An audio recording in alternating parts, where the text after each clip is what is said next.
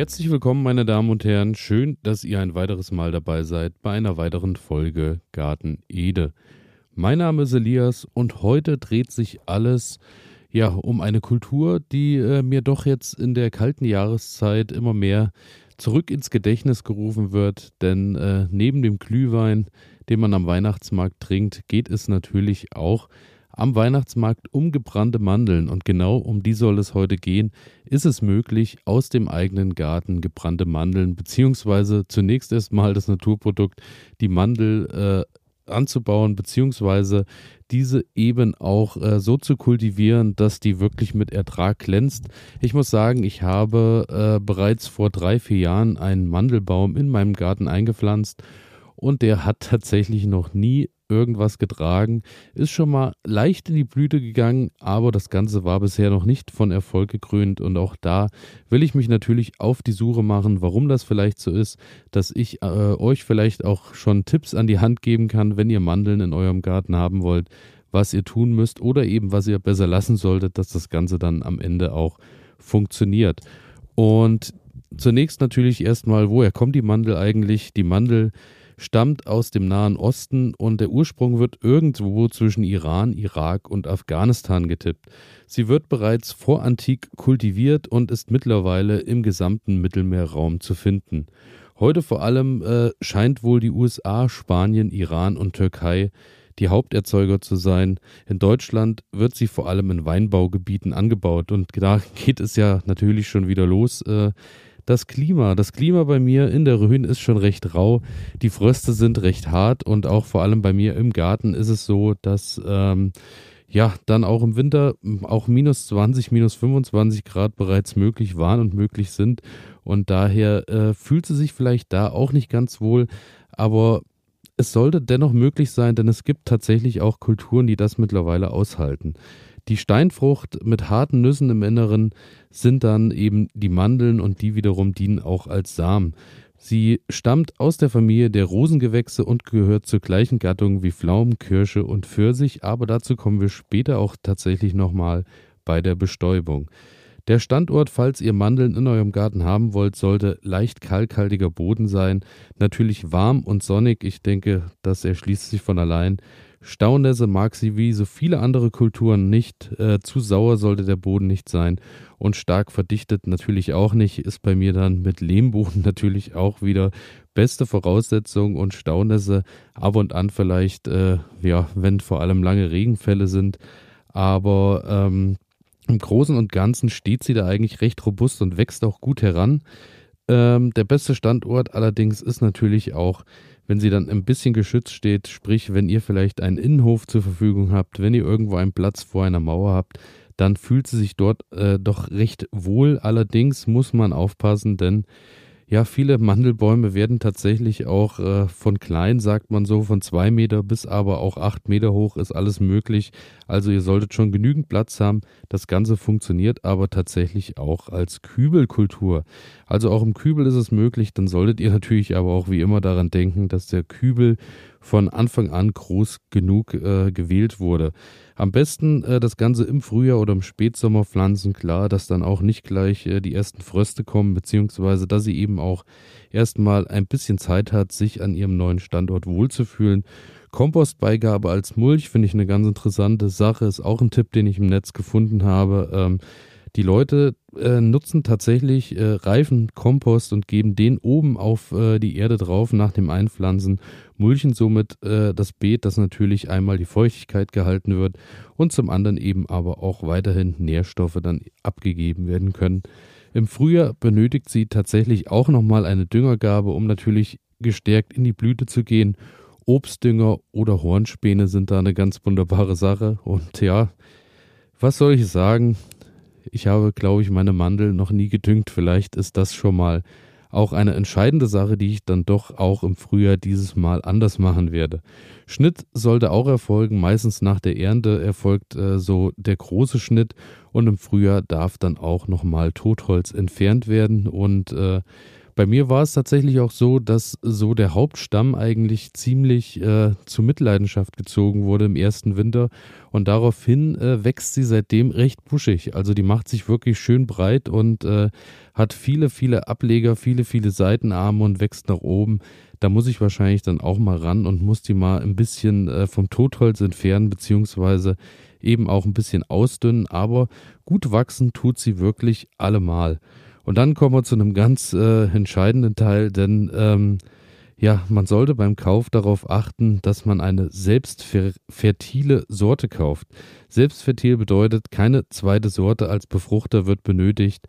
Und äh, ja, wahrscheinlich ist das eines meiner großen Probleme, denn ich habe keinen Bestäuber, sprich ich habe einen Baum, der sich nicht selbst befruchten kann und dadurch keine Früchte trägt. Also solltet ihr nur einen Baum in eurem Garten haben wollen, dann schaut, dass ihr auf jeden Fall eine Sorte wählt, die sich eben auch selbst befruchten kann. Aber auch Pollen von Pfirsich oder Nektarine können tatsächlich die Mandel auch befruchten. Also das aus derselben äh, Familie kann tatsächlich funktionieren. Die äh, Ernte findet statt, sobald die ersten Früchte aufplatzen. Das ist dann meist im September so. Die Fruchtschale wird schnell entfernt und äh, solltet ihr das Ganze für länger aufbewahren wollen und nicht gleich essen, weil ihr vielleicht doch größere Mengen ernten könnt, dann äh, packt die Schale ab und äh, legt die äh, Mandeln erstmal auf ein paar Bleche schön ausgebreitet, dass die trocknen können. Und dann sind die eigentlich recht äh, lang auch in ordentlichen Gläsern oder Behältnissen haltbar. Und dann sind wir tatsächlich auch schon direkt bei äh, den Krankheiten. Und auch da wird es wieder interessant, denn ihr wisst, Krankheiten sind für mich immer ja eine ganz äh, lustige Sache, denn jeder Baum hat ja seine eigenen Krankheiten. Bei der Mandel gibt es tatsächlich keinen Mandelbohrer oder ähnliches, aber es gibt die Monilia Spitzendöre. Auch die kannte ich noch nicht. Auf jeden Fall ein toller Name. Die wiederum ist aber gar nicht so toll, denn die lässt Spitztriebe absterben. Daher heißt es dann schnell handeln und zurückschneiden, denn ansonsten äh, kann das wirklich schnell den ganzen Baum und alle neuen Triebe äh, ja recht schnell kaputt machen und zerstören. Daher müsst ihr dann wirklich hinterher sein. Außerdem Blattläuse möglich und Pfirsich-Kräuselkrankheit ist auch möglich. Hatte ich auch mal, als ich einen kleinen Pfirsichbaum hatte. Der hat dann wirklich angefangen, die Blätter waren ruckzuck eingekräuselt und der fing dann auch an und hat so ein bisschen, ja, so geklebt, hat so ein bisschen äh, Saft verloren, sage ich mal. Das war auch nicht wunderbar und es hat auch nicht lange gedauert und dann war mein kleines Pfirsichbäumchen leider dahin. Also daher bei Krankheiten natürlich immer schnelles Handeln ist das A und O. Dann äh, kommen wir mal zu den Arten der Mandel, denn es gibt tatsächlich auch zwei große Hauptarten und das ist zum einen die Bittermandel. Diese wiederum kommt der Wildform am nächsten, wurde bereits äh, bei den Römern beschrieben und äh, die bitter schmeckenden Kerne sind natürlich vor allem das Erkennungsmerkmal genauso wie doch deutlich mehr Dornen oder überhaupt Dornen. Und die wiederum, also die äh, Mandel an sich enthält 5 bis 7 Prozent Amygdalin. Dies wiederum setzt hochgiftiges Cyanid im Mag in der Magensäure frei und ist daher wirklich ungeeignet zum großen Genuss, denn äh, nur kleine Portionen, äh, bereits sieben bis zehn Bittermandeln kann schon für ein Kind tödlich sein. Also bei Erwachsenen dann meist durch Kopfschmerzen, Schwindel, Übelkeit, Erbrechen hervorgerufen. Also da wirklich auf der Hut sein. Daher Bittermandelöl wird meistens eben dann äh, gepresst und wird zum Kochen und Backen verwendet, genauso eben wie für die Herstellung von Kosmetik und Likören. Aber äh, zum freien Verzehr aus eurem Garten ist das Ganze überhaupt nicht geeignet. Ihr solltet dann natürlich eher auch, wie der Name schon sagt, auf die Süßmandel übergehen. Diese wiederum ist unbedenklich, ist reich an Fett, hat nur geringe Mengen Amygdalin und wird vor allem in der Kosmetikindustrie genutzt, denn sie ist auch sehr hautpflegend. Die äh, wiederum wird natürlich blanchiert, geschält, gemahlen, gehobelt, gehackt. Da gibt es dann wirklich tausende Dinge, ähm, wie ihr sie nutzen könnt. Besonders schön fand ich auch, äh, dass zur Zeit von Ludwig XIV. zuckerüberzogene Mandeln bereits der Renner waren. Das war so der Vorgänger der Praline. Und äh, da wirklich ähm, scheint als der Zucker dann auch endlich äh, nutzbar war und auch für Süßigkeiten genutzt werden konnte, war es dann so, dass das äh, der heiße, heiße, heiße Scheiß war. Und äh, wurde auch oft, da die Mandel äh, nicht immer so griffbereit war, das Ganze mit Kernen von Pfirsich und Aprikose genutzt. Also die wurden dann so als Fake-Mandeln genutzt, aber auch da große Gefahr, denn auch die enthalten Amygdalin und äh, die wiederum werden dann behandelt mit Persipan. Also es ist wirklich heute wieder rein zu Chemieunterricht hier. Wir sollten daher bei der Süßmandel bleiben, denn die äh, ist leicht verdaulich, genauso wie die Knackmandel. Und die Knackmandel äh, heißt natürlich Knackmandel, weil sie leicht zerbrechliche Schale besitzt und ist aber vom Geschmack her süß und angenehm, genauso wie die Süßmandel. Auch die könnt ihr nutzen.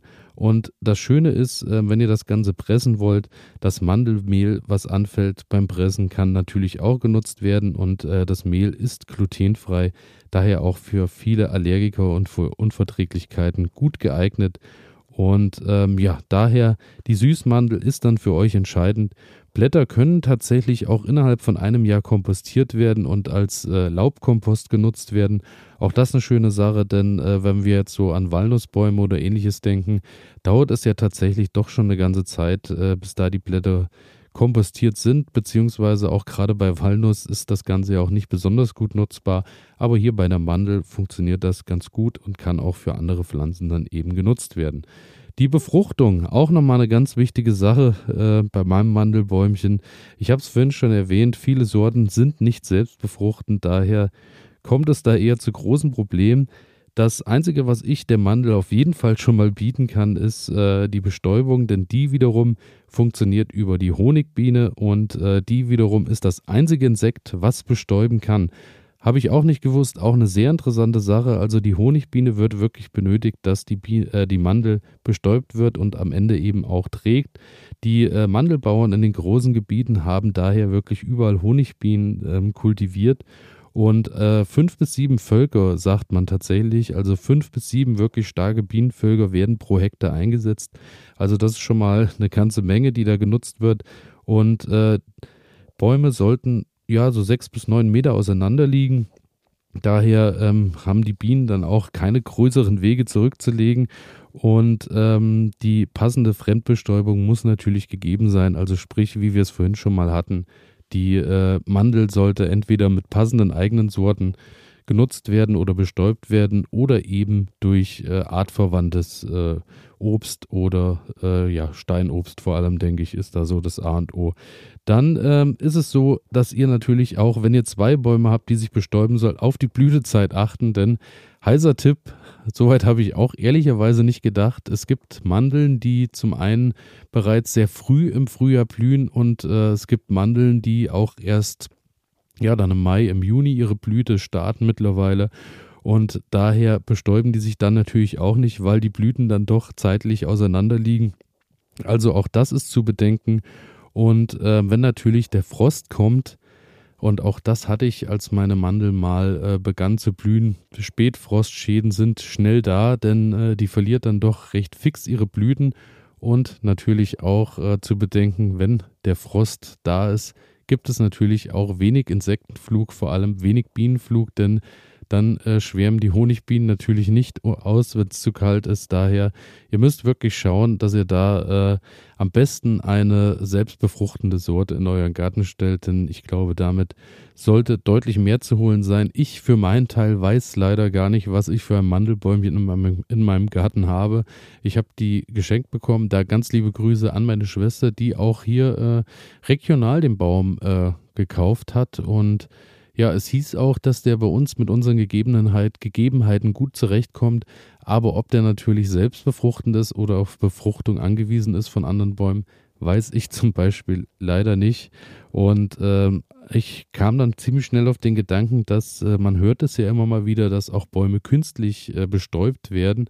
Aber äh, das scheint bei der Mandel auch nicht von großem Erfolg gekrönt zu sein, denn Künstliche Bestäubungsmethoden könnten oder konnten bisher den Ertrag kaum verändern. Also in dem semi-professionellen Bereich, wo wir uns bewegen, ist es dann wirklich schwierig, die mit der Hand zu bestäuben. Also schaut am besten, dass ihr euch eine selbstbefruchtende Sorte sucht, die ja so spät wie möglich wahrscheinlich blüht, wenn ihr auch in kälteren Graden zu Hause seid Und dann könnte das am Ende wirklich was werden. Es gibt tatsächlich viele Bilder und Geschichten, äh, wo das ganz gut funktioniert, wo sich Leute wirklich am Anfang Gedanken darüber gemacht haben, wie das Ganze funktioniert. Und dann ist es in Deutschland auch möglich, Mandeln anzubauen. Falls ihr Mandeln in eurem Garten habt, freue ich mich natürlich darüber, wenn ihr euch mit mir in Verbindung setzt und mir vielleicht den ein oder anderen Tipp noch geben könnt, wenn ihr äh, mir auch Bilder zukommen lasst, am besten per Mail oder einfach über Instagram. Die Links find ihr, findet ihr natürlich wie immer in den Shownotes. Und damit bin ich für heute durch. Hoffe, ich habe euch Hunger und Lust auf den Mandelbaum in eurem Garten gemacht. Vielleicht aber auch ein bisschen die Illusion genommen, dass es äh, ja, ab wann man die Mandel dann wirklich auch ernten kann. Aber wie gesagt, äh, ich freue mich darauf, wenn ihr mir schreibt, wenn das bei euch erfolgreich funktioniert hat, denn dann will ich natürlich auch dazulernen, was ich vielleicht noch für Schritte gehen kann. Daher vielen Dank fürs Zuhören. Ich freue mich, wenn ihr auch am Montag dabei seid. Freue mich, wenn ihr ein schönes Wochenende habt. Und dasselbe wünsche ich euch. Bis dahin. Ciao.